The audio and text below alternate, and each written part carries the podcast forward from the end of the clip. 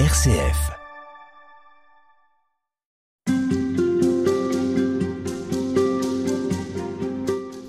Père François Buet, avec vous, on essaye de voir toute cette semaine comment sortir de ces blessures, comment s'en libérer avec la prière. Justement, on va parler de l'oraison. Comment est-ce qu'on peut arriver à cette étape-là? Qu'est-ce qui peut permettre de prendre ce temps-là en vue d'un don plus total de notre propre personne? Ce que, ce que Dieu veut pour nous, c'est que nous soyons heureux et que nous déployions aussi euh, tout ce qu'il y a de plus beau en nous. Par exemple, le Père Mogène disait Dieu donne le don de conseil à ceux qui sont hésitants.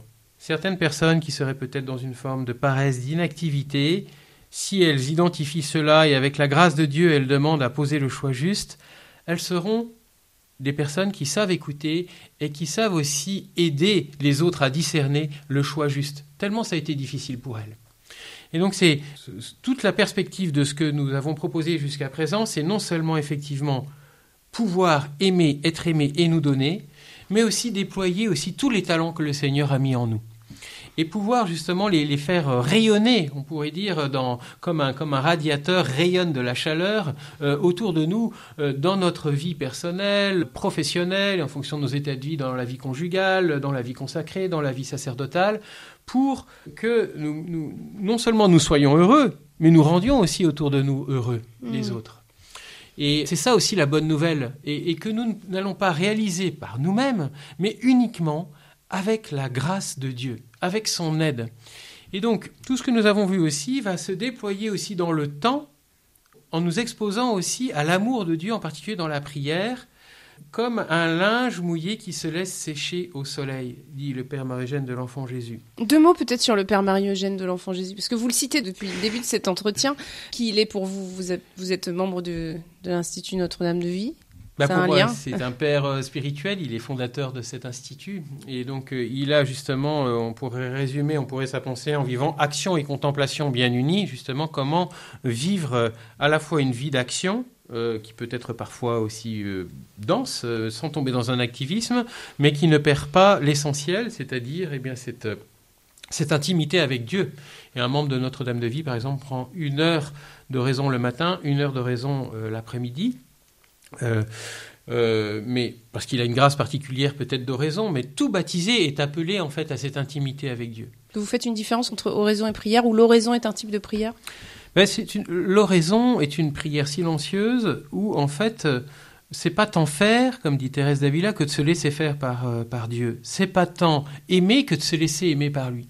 Donc il y a eu, bien sûr, au début de la prière, nous pouvons lire un passage d'évangile, un texte d'un saint que nous aimons, mais ça doit faire partie que du un temps limité, de, on va dire du quart de cette prière. Le reste, à un moment, je, plonge dans la foi en Dieu, dans un simple regard plein d'amour, un simple regard de foi, mais plein d'amour orienté vers Dieu.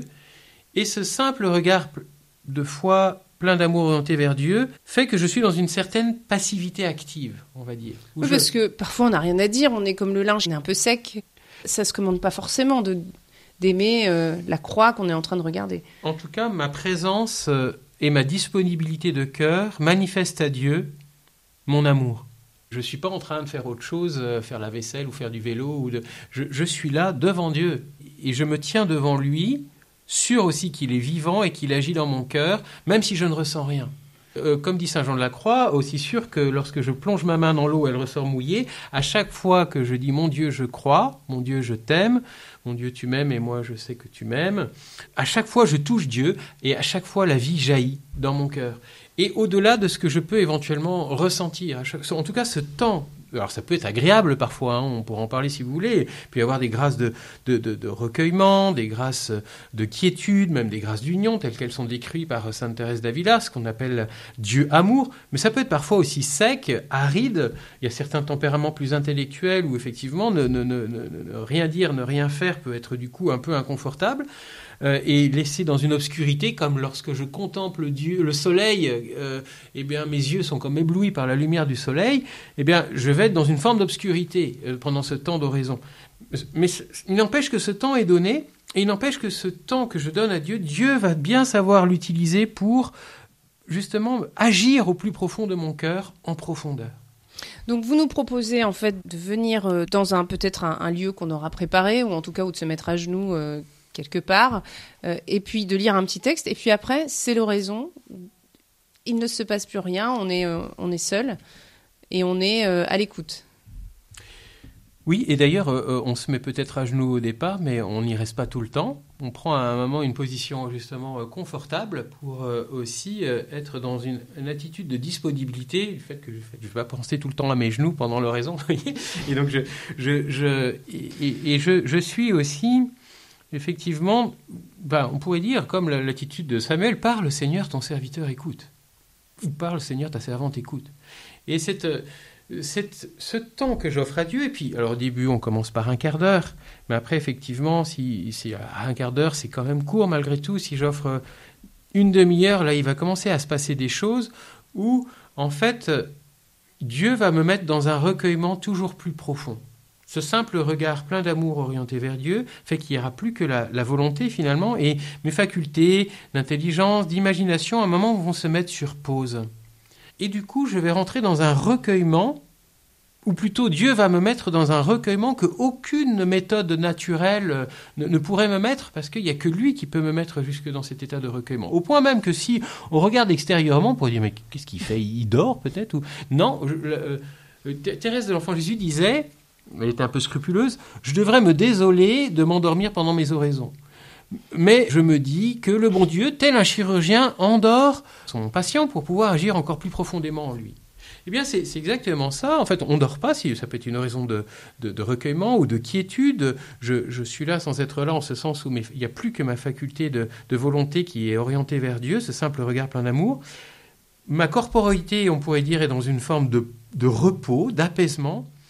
Et cela permet à Dieu, eh bien, justement, d'agir en profondeur en moi et de, continuer ce travail de clarté en clarté par petites touches, eh bien, de, déployer justement ce, ce qu'il y a de plus beau au plus profond de moi-même et de diffuser son amour au plus profond de mon cœur.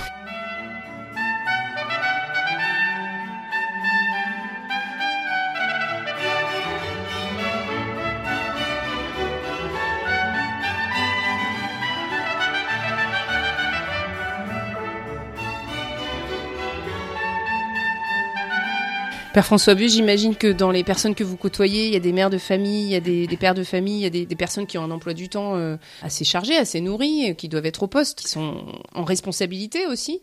Que font ces personnes qui ont réussi peut-être à trouver du temps, à le dégager, à véritablement se concentrer sur un quart d'heure, peut-être une demi-heure, peut-être une heure, dans leur vie quotidienne? Comment est-ce qu'elles ont pu le faire?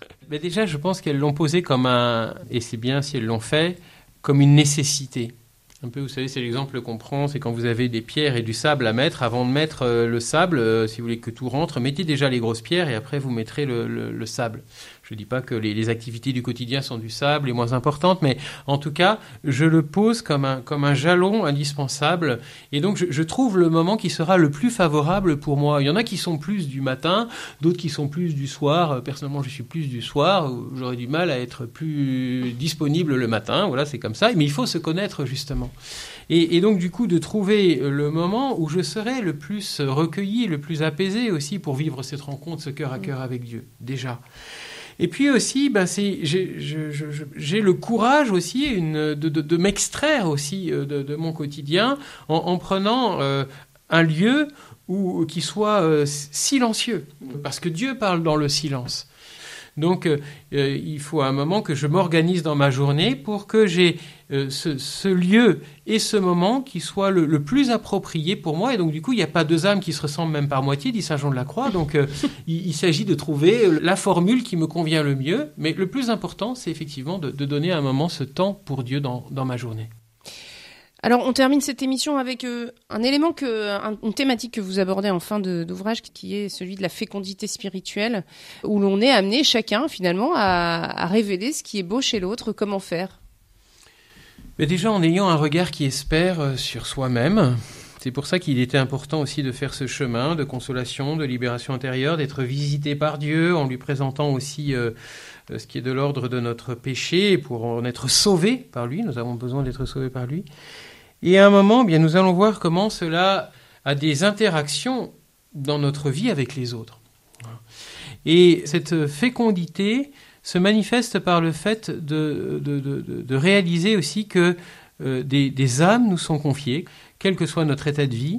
La grande question aussi, c'est comment je les reçois de- déjà comme un cadeau de Dieu, comme un don de Dieu. Pour cela, bien sûr, il faut que je m'accueille aussi moi-même aussi comme, un, comme une merveille de Dieu, aussi comme un cadeau. Hein, voilà, que je sache rendre grâce à Dieu. De, euh, Seigneur, je te rends grâce pour la merveille que je suis. Tu, tu m'as, créé, pour, comme- voilà, et avec aussi ces talents euh, et que, sont, que tu me demandes aussi de fructifier, mais aussi pour le service des autres. Voilà, pour le service de ma famille, de ma communauté, de l'Église, de la société aussi, de ce monde. Et donc, euh, euh, cette, euh, déjà, recevoir, se recevoir comme un cadeau, recevoir l'autre comme un cadeau, c'est énorme. Et de- du coup, de savoir reconnaître la beauté qui est en lui, et non seulement cela, la rechercher. Parce que il pourrait y avoir un risque, c'est de nous focaliser justement sur ses défauts. Et euh, à un moment, de- d'en avoir soupé justement de cela. Or, c'est précisément comment l'aider à déployer ce chemin vertueux qui est en lui. Comment je vais permettre à cette personne de pouvoir déployer le meilleur d'elle-même. Et pour cela, eh bien, il faut que j'ai un regard d'espérance euh, sur lui euh, et sur elle, aussi sur nous-mêmes. Merci beaucoup, Père François Buet. Vous êtes euh, prêtre de Notre-Dame de Vie, docteur en théologie, médecin en soins palliatifs et aumônier des retraites agapées à Notre-Dame du Puy. C'est d'ailleurs à partir de cette expérience que vous avez écrit ce livre dont nous avons parlé tout au long de cette émission qui s'appelle Aider à renaître au cœur des blessures de la vie. C'est édité aux éditions Nouvelle Cité. Merci beaucoup. Merci Madeleine.